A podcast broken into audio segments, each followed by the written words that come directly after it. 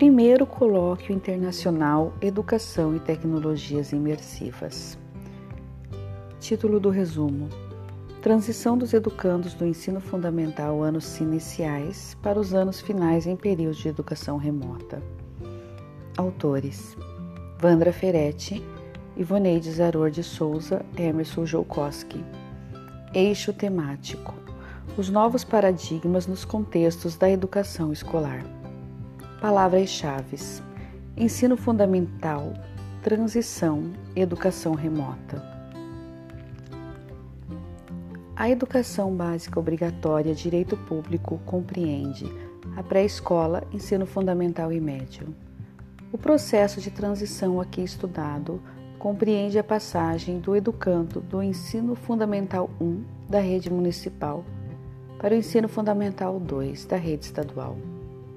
Esse processo de transição, de acordo com a Base Nacional Comum Curricular, deve ser realizado com equilíbrio, garantindo integração e continuidade dos processos de aprendizagem.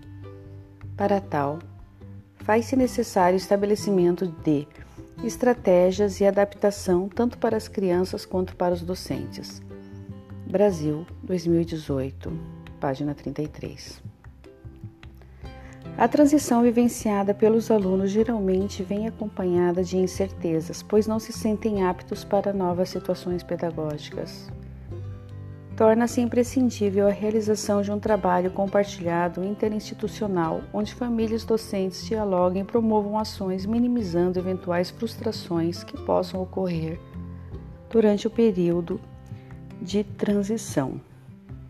A importância desse estudo encontra-se nas ações articuladas entre educandos e educadores durante a transição do quinto para o sexto anos, que permite evitar ruptura no processo de aprendizagem, garantindo-lhes maiores condições de sucesso.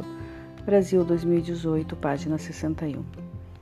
A pesquisa descreve como aconteceu o processo de transição dos alunos egressos do quinto ano para o sexto ano, utilizando como procedimento metodológico dos professores a docência compartilhada entre educadores municipais e estaduais do município de Matinhos, Paraná. Os encontros foram realizados de forma síncrona entre 27 de 10 de 2020 e 11 de 11 de 2020. Participaram da Escola Municipal duas professoras regentes de, quinto ano, uma diretora e uma coordenadora educacional, e do Colégio Estadual uma docente de língua portuguesa, duas pedagogas e um diretor. A coleta de dados ocorreu a partir de questionários online. Dos 56 alunos matriculados do quinto ano, 33, 59% participaram do projeto, 31, 56% responderam, responderam ao questionário de pesquisa e 23, 41% não participaram.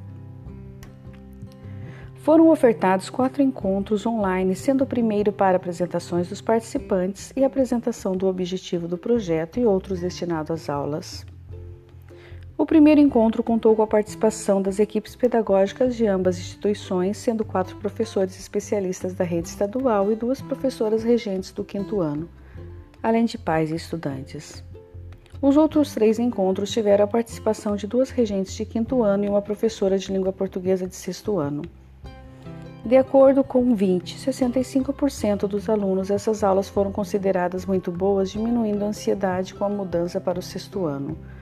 8, 26%, as consideraram como boas e importantes e 3, 9%, classificaram como regular. A partir da investigação, verificou-se que o trabalho compartilhado entre instituições municipais e estaduais é relevante na continuidade do processo de aprendizagem do educando pois conhecer previamente o funcionamento da instituição estadual e possíveis professores diminui as incertezas daqueles que vivenciam o processo de transição do quinto para o sexto ano.